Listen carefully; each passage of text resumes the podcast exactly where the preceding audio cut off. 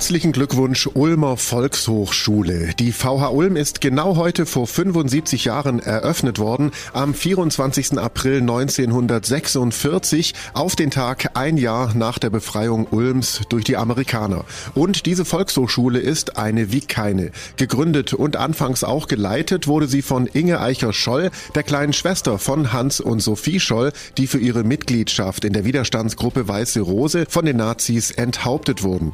Die vielseitige Bildungseinrichtung ist deshalb auch dem Geiste der Gemordeten gewidmet, also von jeher auch ein hochpolitischer Ort, eine Schule der Demokratie und der Freiheit und der Offenheit. Natürlich war Inge Eicher-Scholl nicht ganz alleine an der Gründung beteiligt. Ihr Mann Ottel Eicher, bekannter HFG-Designer und ein ganzes Kuratorium waren daran beteiligt. Eine Vielzahl an heißen Diskussionen sind in den letzten Jahrzehnten im hauseigenen Club Orange geführt worden. Neben der Bildung und Weiterbildung in wirklich allen denkbaren Bereichen gilt die VH Ulm auch als ein Ermöglichungsort. Hier treffen sich Netzwerke aller Richtungen, verbinden sich und schaffen Neues. Und zur Ulmer Volkshochschule gehören auch die Frauen- und die Männerakademie, die Kinder- und Jugendkunstschule Kontiki, die Akademie für bürgerschaftliches Engagement, das Eicher-Scholl-Kolleg und auch Außenstellen im Alb-Donau-Kreis oder ein Büro der Eine Welt Regionalpromotorin und nicht zuletzt Alberts Café.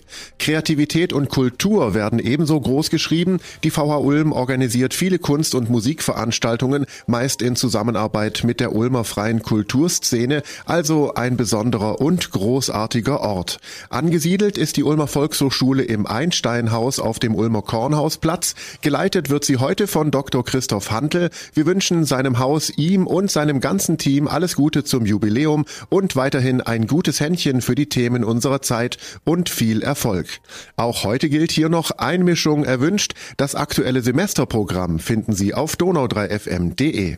Ich bin Paolo Percocco. Vielen Dank fürs Zuhören. Bis zum nächsten Mal. Donau 3 FM. Einfach gut informiert.